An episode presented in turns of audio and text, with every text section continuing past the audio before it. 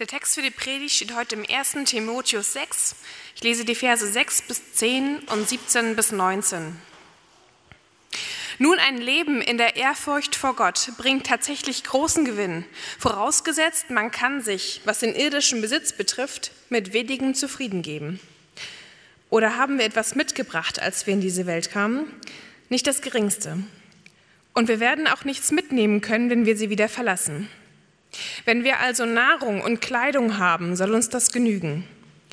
Wer jedoch, wer jedoch, darauf aus ist, reich zu werden, verfängt sich in einem Netz von Versuchungen und erliegt allen möglichen unvernünftigen und schädlichen Begierden, die dem Menschen Unheil bringen und ihn ins Verderben stürzen. Denn die Liebe zum Geld ist eine Wurzel, aus der nur erdenklich, Böse, aus der nur erdenklich Böses hervorwächst. Schon manche sind vom Glauben abgeirrt, weil sie der Geldgier verfallen sind und haben dadurch bitteres Leid über sich gebracht. Schärfe denen, die es in dieser Welt zu Reichtum gebracht haben, ein, nicht überheblich zu sein und ihre Hoffnung nicht auf etwas so Unbeständiges wie den Reichtum zu setzen, sondern auf Gott. Denn Gott gibt uns alles, was wir brauchen, in reichem Maße und möchte, dass wir Freude daran haben. Ermahne sie, Gutes zu tun, freigebig zu sein und ihren Besitz mit anderen zu teilen. Wenn ihr Reichtum in solchen Taten besteht, ist das im Hinblick auf ihre Zukunft eine sichere Kapitalanlage und sie werden das wahre Leben gewinnen.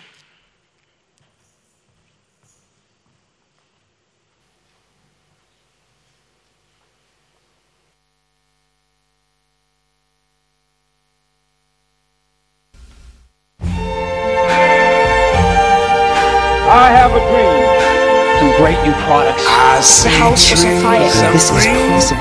Yes, we can. red Spirit of the Lord is upon me. I see them bloom for me and you. And I think to myself, Indem ich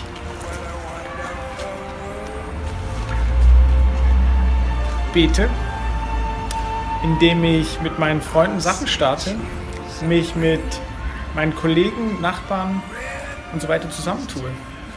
Und ich glaube, der Glaube ist der Anfang davon.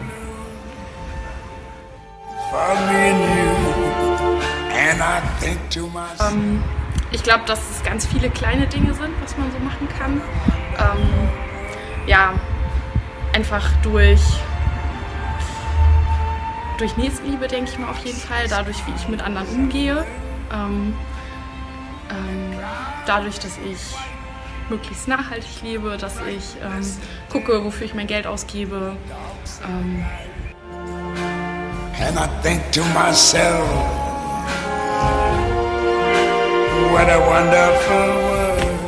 Also ich habe ähm, einen 50-Euro-Schein gefunden und ähm, hatte damals se selber wenig Geld und äh, habe äh, zu Gott gesagt, so mit diesem 50-Euro-Schein mache ich, was du möchtest. Und ähm, diesen 50-Euro-Schein habe ich dann, also ich habe dann mit einer Freundin telefoniert, die immer mal in den Gottesdienst kommen wollte, damals noch in Münster in den Gottesdienst und nie gekommen ist und dann ähm, mich in Hamburg besuchen wollte, aber keine Kohle hatte. Und dann habe ich ihr gesagt, du, ich habe 50 Euro gefunden, wenn ich dir die Fahrt bezahle, kommst du. Und dann kam sie und ist mit uns in den Gottesdienst gekommen und hat sich daraufhin halt für Gott entschieden. So. Doch, also ich habe wirklich festgestellt, nachdem ich mich entschieden habe, auch Gott zu vertrauen, indem ich auch meinen Zehnten gebe, äh, dass tatsächlich so ein schöner Spruch wahr wird, äh, diejenigen, die nicht den Zehnten geben, haben immer zu wenig, um den Zehnten zu geben. Und diejenigen, die den Zehnten geben, haben immer genug, um den Zehnten zu geben.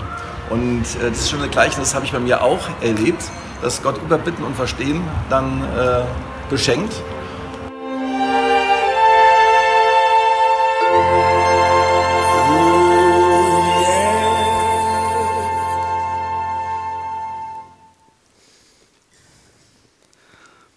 Ja, Weltveränderer geben. Ähm, wir machen heute mit unserer Predigtreihe weiter, mit der wir uns die letzten Wochen beschäftigt haben, Verändere die Welt. Und heute beschäftigen wir uns, ihr habt es gerade in den Statements schon gehört, mit dem Geben, wie wir mit dem Geben die Welt verändern können. Und bevor wir das anschauen, möchte ich einmal noch kurz beten und dann legen wir los.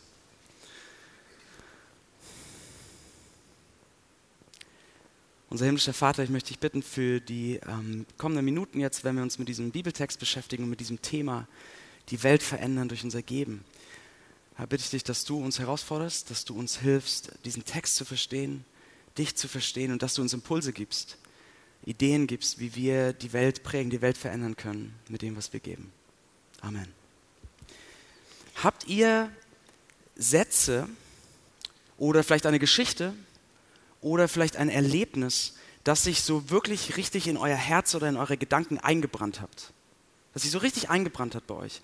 Ja, vielleicht ein Satz, den ihr mal gehört habt, der so ermutigend war, der euch so getroffen hat, der euch so geprägt hat, dass ihr wisst, diesen einen Satz, den werde ich mit mir tragen, bis ich, bis ich sterbe eigentlich. Der hat sich so eingebrannt, den werde ich immer dabei haben.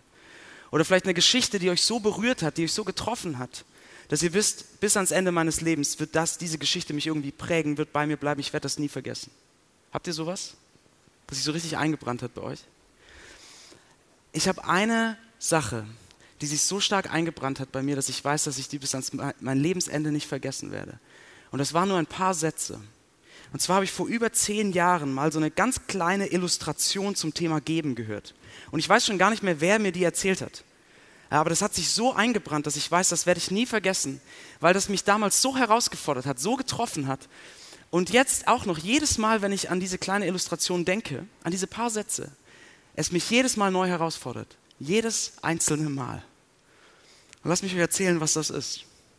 Diese kleine Illustration ist so. Stellt euch zwei Kinder vor, die auf einer Wiese sitzen und die beide furchtbar Hunger leiden. Und in ihrem Hunger und in ihrer Verzweiflung schreien sie zu Gott und beten. Und tatsächlich, vom Himmel fallen zwei Brote. Aber beide Brote fallen vor das eine Kind. Hat Gott jetzt beide Kinder versorgt oder nur eins?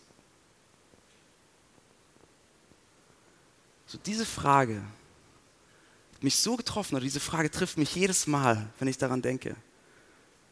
Weil es so eine Frage an mich ist und eine Herausforderung an mich, eine Frage, wie gehe ich eigentlich mit meinem Besitz um? Oder gibt es einen Auftrag für meinen Besitz? Oder könnte ich tatsächlich, könnte ich tatsächlich mit dem, was ich besitze, etwas verändern? Und wenn es was Kleines, was Großes, ganz egal, könnte ich mit dem, wie ich mit meinem Besitz umgehe, die Welt verändern? Und zwei Menschen, die das tun, ähm, die sehr viel von ihrem Geld, von ihrem Besitz weggeben, um die Welt zu verändern, habt ihr vielleicht auch schon mal gehört, sind Bill und Melinda Gates, ja, der Microsoft-Gründer und seine Frau. Zwei der reichsten Menschen dieser Welt. Und sie geben jährlich Milliarden weg durch ihre Stiftung ähm, für Entwicklungshilfe, für den Kampf gegen Krankheiten. Äh, und sie haben sich verpflichtet, zusammen mit anderen Milliardären, dass sie bis ans Ende ihres Lebens den absoluten Großteil ihres Vermögens weggegeben haben werden. Und äh, sie wurden letztes Jahr, 2018, mal gefragt von jemand, warum macht ihr das eigentlich? Und das war eine sehr skeptische Frage. Ja? Das war so eine Frage, okay, jetzt mal ganz ehrlich, was ist wirklich euer Motiv? Worum geht es uns euch wirklich? Was habt ihr davon? Und Bill Gates hat interessant geantwortet, finde ich. Er hat gesagt, es gibt zwei Dinge, die mich dazu antreiben. Das eine ist, ich spüre eine Verantwortung. Ja, ich spüre eine Verantwortung für den Reichtum, für den Besitz, den ich habe. Und ich, hab, ich spüre diesen, diese Verantwortung, dass die beste Art und Weise, mein Geld zu verwenden, nachdem meine Familie versorgt ist, ist es wegzugeben, ist es der Gesellschaft zurückzugeben. Das ist das eine, was mich antreibt. Und das andere, was er gesagt hat, was ihn antreibt, ist, dass es einfach unendlich Spaß macht. Einfach unendlich Freude macht. Und seine Frau hat dann ähm, ihn ergänzt und hat gesagt, na, wir sind beide in Familien aufgewachsen, er, Bill und sie, Melinda, in denen es sehr wichtig war, in denen es so ein Wert war, die Welt besser zurückzulassen, als man sie angetroffen hat. Ja, die Welt irgendwie besser zu machen. Und dann erzählt sie davon, wie sie als Kind geprägt wurde von der katholischen Kirche und von dem christlichen Glauben und wie das für sie so ein Fundament geworden ist für ihren Umgang mit ihrem Reichtum. Und das ist etwas, was ich gerne mit euch heute anschauen möchte. Kann der christliche Glaube wirklich, kann der Glaube an Gott, kann das, was die Bibel sagt, uns ein Fundament geben, um auf eine Art und Weise mit unserem Besitz, unserem Reichtum vielleicht auch umzugehen, der gut ist. Was ist Gottes Perspektive darauf? Und was ist mit dieser Verantwortung und dieser Freude, von der Bill Gates spricht? Finden wir das auch? Und kann das, was Melinda Gates sagt, auch wahr sein im Glauben, dass es so ein Fundament ist, mit dem wir sehr gut mit unserem Besitz umgehen können? Das möchte ich mit euch anschauen heute, okay? Äh, und wir machen das in drei Gedanken, die wir durchgehen. In diesem Text finden wir nämlich zum einen einen Auftrag für unseren Besitz, dann finden wir eine ausgewogene Sicht auf unseren Besitz und schließlich ein Herz der Großzügigkeit. Ja, ein Auftrag, eine ausgewogene Sicht und ein Herz der Großzügigkeit. Wir steigen mal ein mit diesem ersten Gedanken, ein Auftrag für unseren Besitz. Ähm, der Abschnitt, den wir gelesen haben, ist ein Teil des ersten Timotheusbriefs. Das ist ein Brief, den der Apostel Paulus geschrieben hat, so um 60 nach Christus, an seinen Mitarbeiter Timotheus. Timotheus war ein junger Pastor in der Stadt Ephesus. Und Paulus schreibt diesen Brief und er schreibt zwei Abschnitte hier über den Umgang mit Besitz. Und zwar schreibt er einmal an Leute, die eher wenig Geld haben und einmal schreibt er an die Reichen. Ja? Er macht das sehr ausgewogen. Und wir schauen uns das mal zusammen an heute, so als Gesamtpaket quasi, okay? Ähm, und er fängt an, ganz am Anfang, in Vers 6 und 7 sagt er, ein Leben in der Ehrfurcht vor Gott bringt tatsächlich großen Gewinn, vorausgesetzt, man kann sich mit wenigem zufrieden geben. Oder haben wir etwas mitgebracht, als wir in diese Welt kamen? Nicht das Geringste. Und wir werden auch nichts mitnehmen können, wenn wir sie wieder verlassen. Also Paulus fängt an, uns so eine Gottesperspektive auf Geld zu geben. Und er fängt erstmal ganz so grundlegend an. Ja? Wir sind ohne Besitz in die Welt gekommen und wir werden die Welt auch ohne Besitz verlassen. Ziemlich klares Statement. Ich hatte von einem Pastor gelesen in England, der eine ähm, alte adelige Dame, die sehr reich war, beerdigt hatte, ja, so aus dem, aus dem ganzen Adelshaus und so weiter. Und er hat diese Beerdigung gehalten und danach kamen Leute zu ihm und haben gefragt, ja, Herr Pastor, jetzt sagen Sie doch mal, wie viel, wie viel hat die Frau denn hinterlassen? Und wisst ihr, was er gesagt hat? Er hat gesagt, alles. Jeden Penny. Ja, wir kommen ohne Besitz in diese Welt. Wir können nichts mitnehmen, wir gehen ohne Besitz aus dieser Welt. Und alles, was wir haben, ist quasi so unser temporäres Reisegepäck für diese Zeit, die wir hier haben. All unser Besitz ist wie so unser Reisegepäck für die Zeit, die wir hier haben. Kommen ohne Besitz in die Welt. Und das heißt, alles, was wir haben, wurde uns irgendwie gegeben oder haben wir uns irgendwie erarbeitet. Und wir denken vielleicht zuerst an unsere Eltern, die uns Besitz geben, Dinge, die wir vielleicht erben, äh, Unterstützung, die der Staat vielleicht gibt, dass man Besitz hat. Oder natürlich in unserem Alter so vor allem, was wir uns selbst erarbeiten durch unsere Leistung, durch unsere Kraft, durch unsere Fähigkeiten, durch unsere Jobs. Und Paulus fordert das heraus. Er sagt, ihr kommt ohne Besitz in die Welt und alles, was ihr habt, alles, was euch gegeben wird, alles, was ihr euch selbst erarbeitet auch, ist eigentlich etwas, was Gott euch gibt. Wir lesen das in Vers 17. Ähm, Im hinteren Teil sagt er, sagt er zu den Reichen, setzt eure Hoffnung auf Gott, denn Gott gibt uns alles, was wir brauchen, in reichem Maß.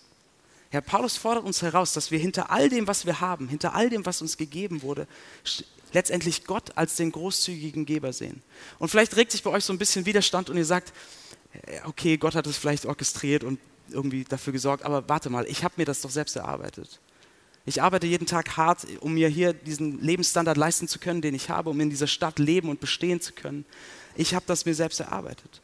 Aber seht ihr, auch da würde Paulus sagen, okay, aber was habt ihr dafür getan, dass ihr zu diesem Zeitpunkt der Weltgeschichte an diesem Ort geboren wurdet, wo ihr geboren wurdet? Was habt ihr dafür getan, dass ihr die physischen und die kognitiven Fähigkeiten mitbringt, die ihr habt, die euch das möglich machen? Oder was habt ihr dafür getan, dass ihr in einem Umfeld jetzt lebt und arbeitet, das so friedlich ist, dass ihr die Möglichkeit habt, euch Reichtum aufzubauen und zu arbeiten? Wir haben hier so eine Grundsicht, so eine biblische Grundsicht von Besitz, die ist, wir kommen ohne Besitz in diese Welt und alles, was wir haben, gibt Gott uns, vertraut Gott uns an, ja, als ein großzügiger Geber. Er vertraut es uns an und er gibt uns einen Auftrag damit. Und das sehen wir auch im Text. Das ist ganz am Ende in Vers 18. Ja? Paulus hat gesagt, alles, was ihr habt, Gott gibt uns das, was wir brauchen, in reichem Maße. Und was sagt er jetzt in Vers 18? Er möchte, ermahne sie, Gutes zu tun. Also jetzt sehen wir hier den Auftrag, den Gott uns gibt mit unserem Besitz. Ermahne sie, Gutes zu tun, freigebig zu sein und ihren Besitz mit anderen zu teilen. Wenn ihr Reichtum in solchen Taten besteht, ist das im Hinblick auf ihre Zukunft eine sichere Kapitalanlage.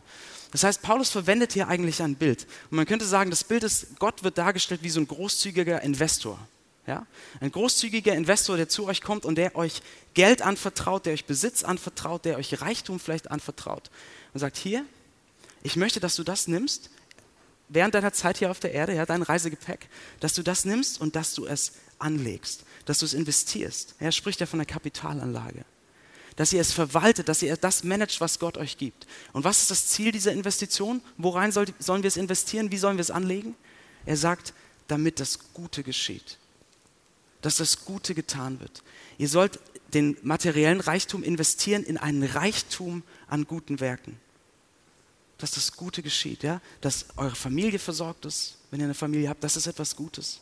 dass Gutes in dieser Stadt geschieht, dass wenn ihr Angestellte habt, die Angestellten vernünftig bezahlt werden, dass etwas Gutes das geschieht.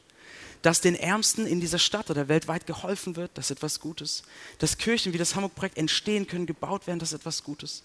Ja, er sagt, Gott ist wie ein Investor, der euch etwas anvertraut, das ihr verwalten sollt, managen sollt, anlegen sollt, dafür, dass das Gute geschieht, dass ein Reichtum an guten Werken steht. Das ist der Auftrag. Das ist die Sinnrichtung von Besitz sagt Paulus hier. Das ist der Zweck von Besitz, das ist der Auftrag, den Gott uns mit Besitz gibt, in diesen Reichtum von guten Werken zu investieren.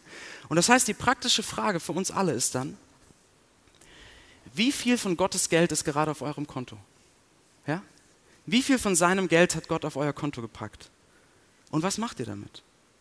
Wie geht ihr damit um? Wie investiert ihr es? Wie legt ihr es an? Legt ihr es an, dass so ein Reichtum an guten Werken geschieht? Legt ihr es an, dass diese Welt geprägt und verändert wird, wie wir es gesagt haben. Seid ihr großzügig damit, damit anderen Gutes getan wird. Wie geht ihr damit um? So, das ist der Auftrag, das ist die Sinnrichtung, das ist diese Vision, die biblische Vision, wozu unser Besitz da ist, wie wir damit umgehen sollten. Und vielleicht sagen manche von euch, ähm, okay, das finde ich eine attraktive Vision. Ja, vielleicht auch manche von euch, die sich neu mit, mit Glauben und Gott beschäftigen, würden vielleicht sagen, das, das passt sehr zu meinen Vorstellungen. Das finde ich eine attraktive Vision, wenn wir so eine Sicht auf unseren Besitz hätten. Es ist uns anvertraut, damit wir Gutes tun, damit Gutes geschieht. Das wäre doch großartig. Das würde die Welt wirklich prägen.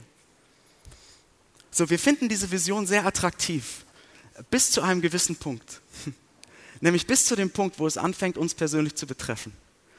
Es gab vor kurzem eine, äh, eine Studie, eine Umfrage, über die die Zeit geschrieben hat, die ich sehr spannend fand. Und zwar wurden da Leute befragt ähm, zu der Situation in Deutschland ähm, und die Frage war, find, finden Sie auch, dass der Reichtum in Deutschland etwas anders verteilt werden müsste? Fänden Sie es gut, wenn die Reichen, die Wohlhabenden mehr abgeben würden, damit die Ärmsten unterstützt und gestärkt werden würden? So, und 83 Prozent der Leute haben gesagt, fänden wir total gut, absolut, es wäre gut, wenn die Armen unterstützt werden, die Reichen geben, ab, abgeben und so weiter. So, als dann aber die Forscherin, die diese Umfrage gemacht hat, ähm, der Hälfte der Leute, mit denen sie gesprochen hat, erklären musste, dass sie zu den oberen 50 Prozent gehören. Und dass sie das, also dass sie dann abgeben müssten, um die Ärmsten zu unterstützen, sind diese 83 Prozent in den Keller gerauscht. Und es, bevor jetzt irgendjemand sagt, ach, die Reichen und die nichts abgeben wollen und die Wohlhabenden, die meisten von euch gehören auch zu diesen 50 Prozent. Und es gab eine zweite Frage, und diese zweite Frage war, fänden Sie es gut, wenn Deutschland Krisenländer von Armut gebeutelte Länder stärker finanziell unterstützen würde. Eine absolute Mehrheit sagt, ja, absolut wollen wir, finden wir gut. Zweite Frage war, wären Sie denn bereit, 0,5 Prozent mehr Steuern zu zahlen, um das zu finanzieren? Und ihr könnt euch vorstellen, was passiert. Die Zustimmung geht auf unter ein Drittel. Ja. Wir finden die, diese Vision sehr attraktiv und das klingt gut. Ja. Wir haben Besitz, um in das Gute zu investieren, um zu geben. Wir können die Welt verändern durch Geben. Das klingt gut, das klingt attraktiv, bis es irgendwie mit uns selbst zu tun hat. Bis es anfängt, unseren Geldbeutel zu betreffen. Weil dann etwas in uns hochkommt, wovon Paulus in diesem Text auch schreibt. Und das ist was? Die Liebe zum Geld. Unsere Liebe zum Geld, von der er sagt, sie ist eine Wurzel von vielem Bösen, von vielem Unheil. Die Liebe zum Geld, die wie so eine äh, unsichtbare Krankheit quasi ist, die in unserem Herzen ihr Unwesen treibt. Von der so gut wie niemand denkt, dass er sie hat weil wir blind dafür sind, aber die uns doch immer wieder prägt. Und Leute, was hält uns denn davon ab, diesen Auftrag Gottes zu leben, so mit unserem Besitz umzugehen, in das Gute zu investieren, gute Verwalter zu sein? Was hält uns ab? Was macht es uns so schwer? Die Krankheit unseres Herzens, die verborgene Liebe zum Geld. So, und was könnten wir tun, um diesen Auftrag Gottes mehr zu leben, um dieser Krankheit entgegenzuwirken. Und das ist unser zweiter Gedanke. Paulus gibt uns in diesem Text vier praktische Hinweise, vier praktische Aufträge, wie wir diesen Auftrag Gottes leben können, so das Geld zu verwalten, zu managen, dass das Gute geschieht. Er gibt uns vier praktische Arten und Weisen, wie das aussehen kann und wie wir dieser Krankheit unseres Herzens entgegenwirken können, wie wir diese Liebe zum Geld sozusagen zurückdrängen können. Das ist unser zweiter Gedanke, eine ausgewogene Sicht auf unser Geld. Seht ihr, das Schöne an diesem Text es sind ja nur ein paar Verse, irgendwie sieben Verse oder so, die wir gelesen haben. Aber wir finden hier eine unglaublich ausgewogene, nuancierte Sicht von Geld. Armut wird nicht verherrlicht, Reichtum wird nicht verherrlicht, es ist sehr ausgewogen. Und Paulus gibt uns vier, ich habe schon gesagt, vier praktische Dinge, die wir tun können. Und weil ich weiß, oh, wir haben drei Punkte der Predigt und jetzt nochmal vier Unterpunkte, das ist schwer sich zu merken, all diese Dinge. Ich habe mal versucht, diese vier Gedanken in einen Satz zu packen, okay? Eine ausgewogene biblische, ein ausgewogener biblischer Umgang mit Geld ist einfach genießen und zufrieden geben. Ja? Einfach genießen und zufrieden geben. Wollt ihr das einmal mit mir sagen? Nur wer möchte natürlich. Weil wenn ihr es einmal ausgesprochen habt, könnt ihr es euch um 50 Prozent besser merken, glaube ich. Einfach genießen und zufrieden geben. Super. Ich werde euch nachher fragen im Foyer, was die vier Gedanken sind. Paulus gibt uns vier praktische ähm, Arten und Weisen, wie wir so mit Geld umgehen können. Und das erste ist Genuss, genießen. Kommt vielleicht unerwartet für manche, ähm, aber schaut euch das an in Vers 17, was er schreibt. Er sagt, Gott gibt uns, was wir brauchen, in reichem Maße und möchte, dass wir Freude daran haben. Gott gibt uns Besitz, Gott gibt uns Reichtum und möchte, dass wir Freude daran haben, dass wir das genießen. Ja? Paulus geht hier gegen so eine falsche Sicht, so manchmal auch so eine überreligiöse, überspirituelle Sicht, so, oh ja, wir sollten ja alles abgeben und, oh, und sich daran zu freuen, ist auch irgendwie ganz, ganz suspekt. Und Leute, die reich sind und oh, das ist sowieso schwierig, wenn man Christ ist, wir sollten alle arm sein. Quatsch, Paulus sagt, was Gott uns gibt, sollen wir genießen, wir sollen Freude daran haben. Das heißt, es ist toll, wenn ihr euch an eurer Wohnung Freude habt, an eurem Haus, wenn ihr es genießt, in eurem Auto zu fahren, wenn ihr es genießt, die teure Flasche Wein aufzumachen, ein tolles Essen mit Freunden zu haben. Das ist großartig absolut in Gottes Sinne. Oder es ist in Gottes Sinne auch mal wirklich groß und opulent zu feiern. Ja, wenn es was zu feiern gibt. Den Abschluss oder einen Hochzeitstag oder einen Geburtstag oder ein Fest mit Nachbarn oder was für die Kinder, keine Ahnung was. Das opulent und großzügig zu feiern und zu genießen. Gott selbst gibt in der Bibel immer wieder Anweisungen, wie sein Volk feiern soll im Alten Testament. Und das ist richtig, das, da wird nicht gekleckert, da wird geklotzt. Das sind richtige Feste.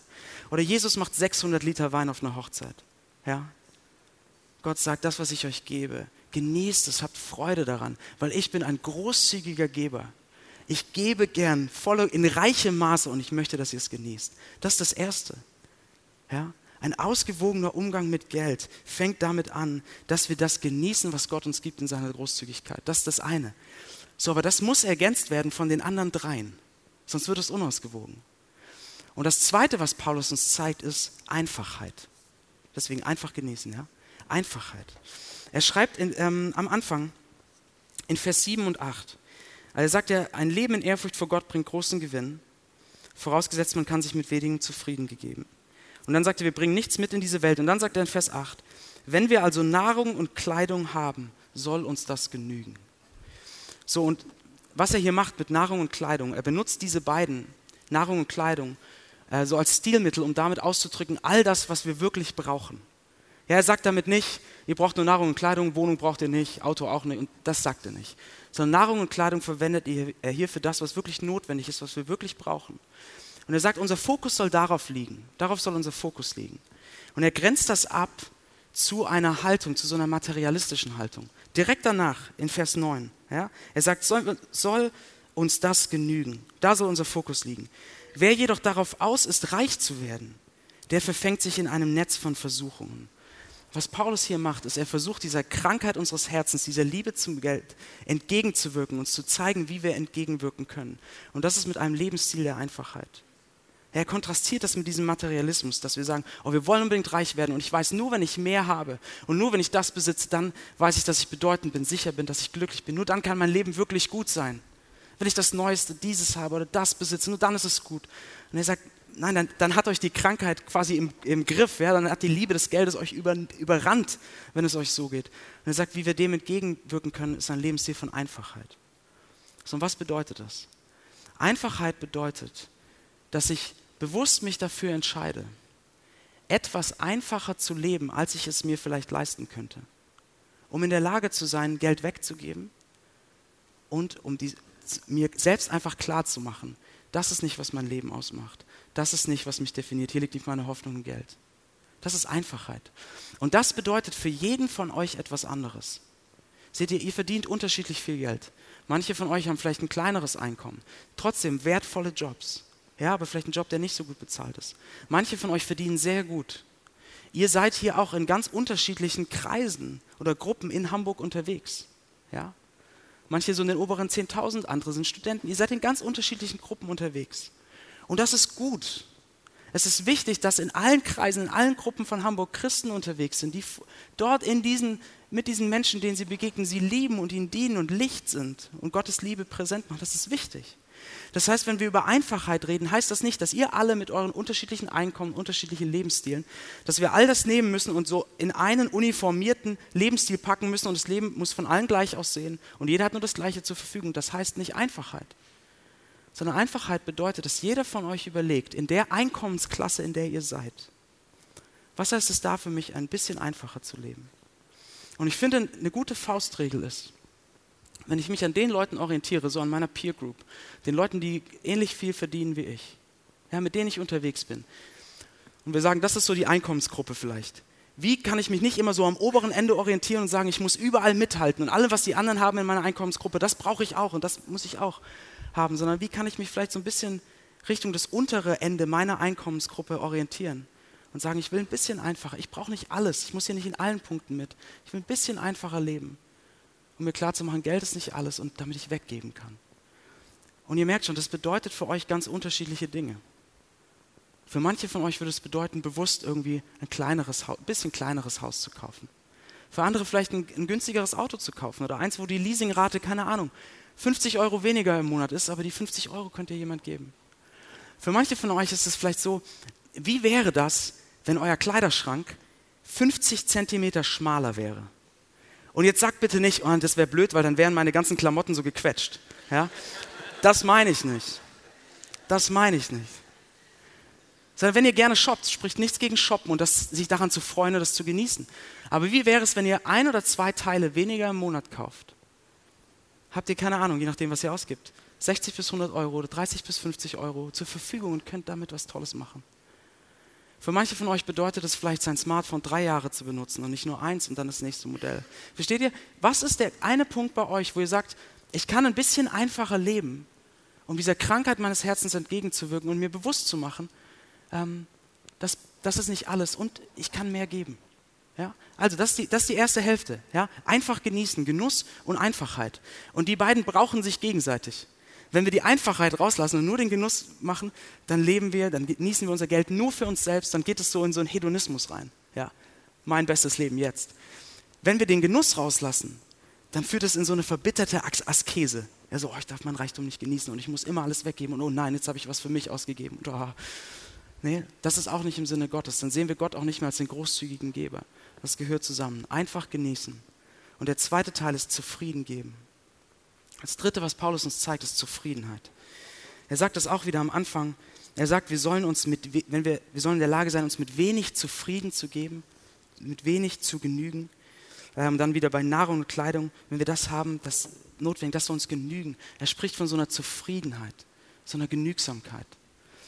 Und das ist, glaube ich, ein Thema für jeden von uns, ganz egal, wie euer Kontostand aussieht, egal, was ihr besitzt. Zufriedenheit ist nicht abhängig von unserem Kontostand. Zufriedenheit ist immer nur abhängig von unserem Herzen. Ähm, Menschen in allen Einkommensklassen kämpfen mit Zufriedenheit. Thomas Sedlacek ist ein äh, tschechischer Wirtschaftswissenschaftler, er hat ein spannendes Buch geschrieben, das heißt Die Ökonomie von Gut und Böse. Und in diesem Buch schreibt er an einer Stelle, er sagt, ständig unzufrieden zu sein und mehr zu wollen, scheint das Herz unserer Zivilisation zu bilden. Wir sind die mit Abstand reichste Zivilisation aller Zeiten. Doch wir sind mindestens genauso weit von dem Wort genug oder von Zufriedenheit entfernt wie in der fernen, primitiven Vergangenheit. Ja, es spielt keine Rolle, wie viel ihr habt oder wie wenig ihr habt. Zufriedenheit ist eine spannende Herausforderung. Und ich habe einmal mit einem Finanzberater aus dem Hamburg-Projekt gesprochen, der ähm, Fußballspieler, so Bundesligaspieler betreut und andere Leute, die wirklich viel Geld haben in Hamburg. Und er hat gemeint, es war erstaunlich für ihn, dass er in dieser Gruppe von Leuten Menschen begegnet ist, die so, wie noch nirgendwo anders, die so große Sorgen hatten, dass es nicht reichen könnte, dass es nicht genug sein könnte.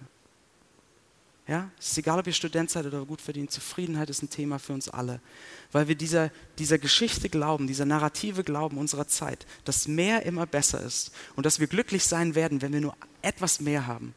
Äh, und John Rockefeller, ein unglaublich reicher Mann, ähm, schon längst gestorben in den USA, wurde einmal gefragt, ja, wie viel Geld wäre denn genug? Und er hat gesagt, ein Dollar mehr, ein Dollar mehr und dann wird es gut sein. Ja. Und Paulus sagt hier, wenn wir anfangen, zufrieden zu leben, zufrieden zu sein mit dem, mit dem, was wir haben, dann wirken wir auch dieser Krankheit entgegen, dieser Liebe zum Geld. wenn wir immer darauf aus sind, mehr zu haben, mehr zu wollen, wenn diese Gier uns packt, dann sagt er in Vers 9, es stürzt uns in Unheil und Verderben. Und das Wort, was da steht, ist eigentlich ertränken. Es ertränkt uns, es lässt uns untergehen. Es drückt uns unter die Oberfläche. So eine Art und Weise, dem zu, entgegenzuwirken, ist Zufriedenheit. Und das kommt nicht leicht. Das ist nicht, dass man sagt, ich bin jetzt zufrieden und dann ist es gesettelt. Das ist was, woran wir immer, worauf wir immer wieder schauen müssen, immer wieder uns erinnern müssen daran. Und ein Punkt, das zu tun, kann sein, ganz bewusst, wenn das Vergleichen hochkommt, wenn die Sorgen hochkommen, bewusst äh, zu danken. Gott zu danken für das, was ihr habt, für einzelne Dinge sie aufzulisten. Oder wenn ihr euch noch neu mit Gott beschäftigt, ähm, dann vielleicht Freunden gegenüber das auszusprechen. Ja, ein paar unserer Nachbarinnen hatten so eine WhatsApp-Gruppe, wo sie jede Woche einmal reingepostet haben, wofür sie dankbar sind, um das zu kultivieren, diese Zufriedenheit. So, und das letzte, dieser letzte, vierte praktische Aspekt, den Paulus uns gibt, äh, wie wir ausgewogen mit Geld umgehen können, wie wir diesen Auftrag Gottes mit unserem Besitz umsetzen können, ist was? Ist Großzügigkeit. Ich lese noch einmal Vers 18, den ich vorhin schon mal gelesen habe. Er sagt, ähm, setzt eure Hoffnung auf Gott. Ja, setzt eure Hoffnung nicht auf Geld, sondern setzt eure Hoffnung auf Gott. Und dann ermahne sie, Gutes zu tun, freigebig zu sein und ihren Besitz mit anderen zu teilen. Ja, sie sollen einen Reichtum haben, der in solchen Taten besteht die Großzügigkeit. Seht ihr, Großzügigkeit, großzügig wegzugeben, freigebig zu sein, ist auch wieder eine ganz praktische Art und Weise, wie wir dieser Liebe zum Geld entgegenwirken. Weil wir in dem Moment, wo wir etwas weggeben, sagen, meine Hoffnung liegt nicht auf meinem Geld, meine Sicherheit liegt nicht in meinem Geld, sondern meine Sicherheit und meine Hoffnung liegt bei Gott, der mich versorgt großzügig. Und deswegen kann ich weggeben. Großzügigkeit. Okay, was bedeutet das? Was ist Großzügigkeit? Was bedeutet das praktisch für euch? Wie viel sollen wir denn weggeben? Und ähm, es wird in der Bibel immer mal wieder an verschiedenen Stellen, vor allem im Alten Testament, von 10% unseres Einkommens gesprochen. Und Daniel hat da schon öfters drüber gepredigt, deswegen ich werde jetzt nicht länger darauf eingehen. Aber ich glaube, ein biblisches Verständnis ist, dass 10% so eine, erstmal eine gute Grundlage sind für das, was wir weggeben können. Aber dass es eigentlich, das eigentliche Prinzip nicht eine bestimmte Zahl ist, auch nicht eine bestimmte Prozentzahl, woher 10% ein guter Anfang ist. Sondern das eigentliche Prinzip ist Großzügigkeit. Ja, zu sagen, wo kann ich selbst vielleicht ein bisschen einfacher leben, um großzügig weggeben zu können. Und das bedeutet für euch auch unterschiedliche Dinge. Manche von euch sind vielleicht in schwierigen finanziellen Situationen. Ihr habt Schulden, die ihr abzahlen, abzahlen müsst. Ihr habt vielleicht Verpflichtungen gegenüber Familie, vielleicht müsst ihr Unterhalt bezahlen, keine Ahnung was. Und 10% ist für euch nicht drin, aber ihr, wenn ihr 3 bis 5% gebt, ist das schon wirklich was, was ihr merkt, was ihr spürt, was großzügig ist, wo ihr ein bisschen einfacher leben müsst, um das geben zu können. Bei anderen von euch ist es vielleicht so, ähm, ihr spendet jeden Monat 10% eures Gehalts per Dauerauftrag irgendwo hin und ihr merkt das gar nicht mehr. Ja, das, das geht weg, das läuft so nebenher, aber ihr spürt das überhaupt nicht. Das, das, das läuft so nebenher. Ihr müsst da auch nicht dran denken, großzügig zu sein. Das geht einfach so weg, ohne dass ihr es merkt. Vielleicht könnt ihr darüber hinausgehen. Vielleicht verdient ihr so gut, dass ihr sagt, ich kann eigentlich, vielleicht könnte ich 20 Prozent geben oder 25 Prozent. Und, und ja, das spürt man, klar. Und vielleicht müsst ihr dann an einem Punkt irgendwie etwas einfacher leben, wenn euch das wichtig wird und ihr sagt, ich will so großzügig sein. Seht, es bedeutet unterschiedliche Dinge für die Situation, in der wir sind. Und das Schöne ist an diesem, wie Gott mit Geld umgeht, ist, Gott fordert uns nie aufzugeben, so mit erhobenem Zeigefinger und nie mit Druck und sagt, und wenn ihr nicht so viel gebt, dann da, da, da, da, da. Sondern er sagt, ich bin ein großzügiger Geber. Ich möchte, dass ihr euch an dem freut, was ich euch gebe. Und ich möchte, dass meine Großzügigkeit sich in euch widerspiegelt und ihr auch großzügig seid. Im zweiten Korintherbrief heißt es an einer Stelle, dass Gott einen freudigen Geber, einen fröhlichen Geber gern hat. Ja, es geht nie um Druck. Es geht nie um dieses Ich muss und dieses und jenes, sondern was würde es für mich bedeuten, großzügig zu sein? Okay? Das sind vier praktische Aspekte, Aufträge, Ideen, die Paulus uns gibt, wie wir diesen großen Auftrag Gottes mit unserem Besitz umsetzen können. Diesen Auftrag, unseren Besitz als Verwalter, als Manager anzulegen, zu investieren, darein, dass das Gute geschieht. Einfach genießen und zufrieden geben. So, und die letzte Frage, die ich stellen will, unser letzter Gedanke ist, so das haben wir vier praktische Dinge, die wir machen können, mit denen wir anfangen können. Genießen, Einfachheit, Zufriedenheit, Großzügigkeit. Wie schaffen wir das? Was holt uns raus aus diesem materiellen, materialistischen Strudel? Ja? Was, was bringt unser Herz wirklich zu so einer Zufriedenheit? Dass wir rauskommen aus diesem ständigen Vergleichen mit anderen. Ob wir genug haben oder nicht, uns gut fühlen, uns schlecht fühlen. Was holt uns da raus, macht uns wirklich zufrieden? Was bewegt uns so, dass wir so ein Lebensstil der Einfachheit nicht als eine furchtbare Einschränkung empfinden, sondern das gerne tun? Was bringt uns dazu, mit Freude zu geben? Was ist das? Paulus zeigt es uns. Es ist die Großzügigkeit Gottes. Und das ist unser letzter Gedanke, ein Herz der Großzügigkeit.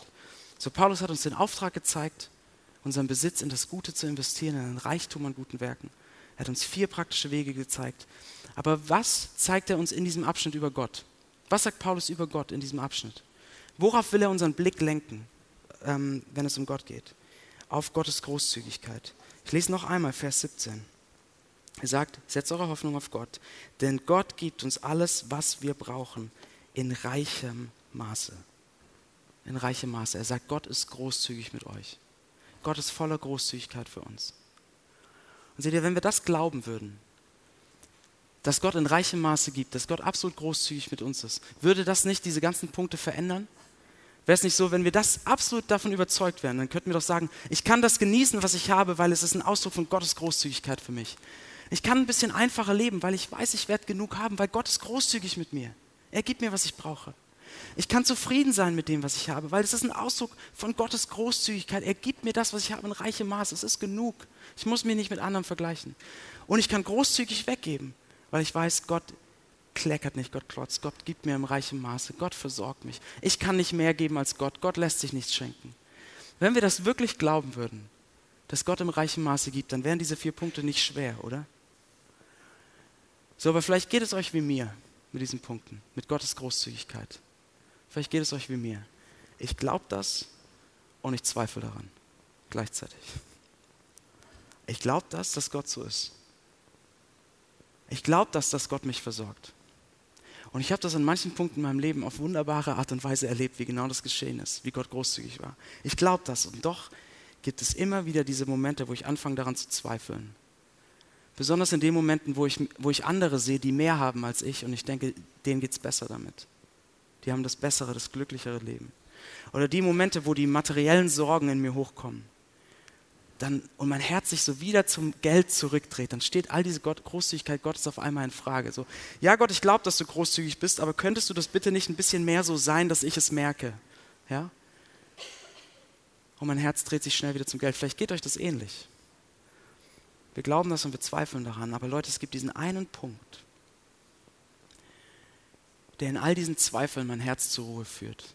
Es gibt diesen einen Punkt, der in all diesen Sorgen mein Herz aufbricht. Es gibt diesen einen Punkt, der mich immer wieder zum Staunen führt. Und das ist die Großzügigkeit Gottes in Jesus Christus. Was schaut euch das an? Jesus Christus, der Sohn Gottes, war derjenige, der von Ewigkeit den vollen Reichtum des Himmels genossen hat sich daran gefreut hat und es genossen hat in vollen Zügen. Die ganze Herrlichkeit Gottes, die Schönheit Gottes, den Reichtum des Himmels, die volle Annahme, alles.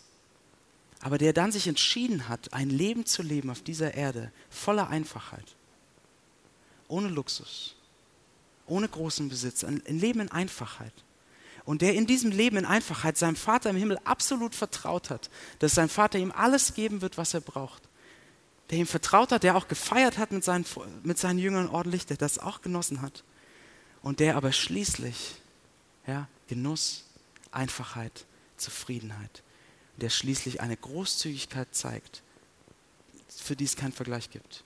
Nämlich als Jesus Christus ans Kreuz geht und am Kreuz stirbt, zeigt er uns die ganze Großzügigkeit des Himmels.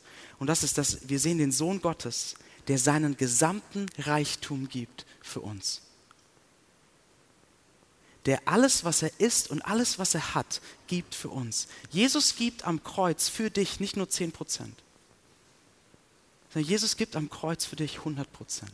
Alles, was er hat, um euch zu gewinnen, um euch die Liebe Gottes zu schenken und damit wir alle mit ihm eines Tages den vollen Reichtum des Himmels genießen. Er ist großzügig und gibt, was er hat, damit wir das, was er genießt, mit ihm genießen können. Und Leute, wenn das sein Herz ist für uns, wenn das ist, wie er großzügig ist mit uns, wird er uns dann nicht jetzt auch alles geben, was wir brauchen, wenn er das für uns gegeben hat? Und wenn er, wenn er, der Sohn Gottes, alles für uns gibt, alles, was er hatte, wie könnten wir da alles, was wir haben, nur für uns verwenden und nichts geben? Nein, wenn wir das vor Augen haben, wie, wie großzügig er mit uns ist, die Großzügigkeit Gottes am Kreuz, dann wird unser Herz davon überfließen in Großzügigkeit. Und wir werden anfangen, diese Welt zu verändern. Zum Schluss, ein Mann, dessen Leben davon verändert wurde, war Blaise Pascal. Vielleicht habt ihr den Namen schon mal gehört. Blaise Pascal war ein sehr ähm, ein brillanter Mathematiker, Wissenschaftler, Philosoph im 17. Jahrhundert. Aber er war auch ein Mann, der diese Großzügigkeit Gottes kennengelernt hat in Jesus. Der von der Liebe Gottes so geprägt wurde und so gepackt wurde, dass er anfing, ähm, anders mit seinem Besitz umzugehen. Er hat angefangen, Schritt für Schritt ein einfacheres Leben zu führen. Er hat seine Kutsche verkauft, er war einflussreich, erfolgreich, war reich. Er hat seine Kutsche verkauft, er hat sein silbernes Besteck verkauft, weil er gesagt warum brauche ich Silber? Ähm, er hat seine teuren Möbel verkauft und einfache Möbel gehabt. Und er hat Anteile an einer Firma, die er gegründet hat, an ein Krankenhaus gesch ähm, geschenkt, sodass sie davon profitieren können und ständig Einnahmen haben. Und als Blaise Pascal gestorben ist, im Alter von 39 Jahren nur, 1662, und seine Beerdigung gehalten wurde, da war die Kirche voll mit, mit Freunden, mit Verwandten, mit Kollegen, mit Bewunderern. Aber der hintere Teil der Kirche, der hintere Teil der Kirche war voll mit den Armen der Region, die alle auf irgendeine Art und Weise von seiner Großzügigkeit profitiert hatten, denen er auf irgendeine Art und Weise gedient hatte. Und Leute, ist das nicht ein schönes Bild? Wäre es nicht schön, wenn am Ende des, unseres Lebens Leute nicht nur über uns sagen würden, oh, er hat, er oder sie wirklich hart gearbeitet, einen guten Job gemacht, gut gewirtschaftet und ein tolles Vermögen hinterlassen, sondern wenn über uns gesagt werden würde, er oder sie, in ihrem Leben die, hat sich die Großzügigkeit Gottes wiedergespiegelt. Die Großzügigkeit, die sie bei Gott gefunden haben, wo es aus ihnen rausgeflossen hat, sich wiedergespiegelt. Sehnt ihr euch nach so einer Haltung, nach so einem Umgang mit eurem Besitz, die Welt zu verändern? dann kommt immer und immer wieder zurück zu Jesus Christus und verankert euch in ihm, in seiner Großzügigkeit am Kreuz. Wenn die Sorgen hochkommen, kommt zum Kreuz und seht, wie großzügig Gott mit euch ist. Er vergisst euch nicht. Wenn das Vergleichen wieder losgeht und ihr denkt, ich kann nichts weggeben, weil oh, ich stehe schon so da, dann schaut wieder, wie großzügig er mit euch ist. Gibt es einen Punkt, wo ihr gerade das Gefühl habt, dass Gott euch vielleicht äh, sanft anstößt? Vielleicht ein Gedanke, der euch kommt, eine Idee, wo ihr großzügig sein könntet, wo ihr mit eurem, wie ihr mit eurem Besitz umgehen könntet. Gibt es gerade eine Idee, die so ganz sanft in euch angestoßen wird? Dann schiebt ihr nicht weg, dann nehmt die mit. Lasst uns beten. Je Jesus Christus, du bist ein unfassbar großzügiger Gott. Du gibst in reichem Maße, du meinst es gut mit uns, du willst unsere Freude. Und ich danke dir, Jesus, dass du versprochen hast, dass du uns das gibst, was wir brauchen in reichem Maße, damit wir Freude daran haben. Aber ich danke dir, dass du auch am Kreuz in über, überreichem Maße alles gegeben hast, was du hattest. Deine 100 Prozent, um uns reich zu machen, um uns den Reichtum des Himmels zu schenken. Und du weißt, wie sehr wir kämpfen oft mit dieser, äh, mit dieser Liebe zum Geld, wie uns das herausfordert in so vielen Alltagssituationen. Und ich möchte dich bitten, dass du uns immer wieder vor Augen führst, wie großzügig du mit uns bist, dass sich das, dass das unser Herz verändert. Und dass wir anfangen, dich mehr zu lieben als unser Geld, bis du unser wahrer Reichtum wirst. Amen.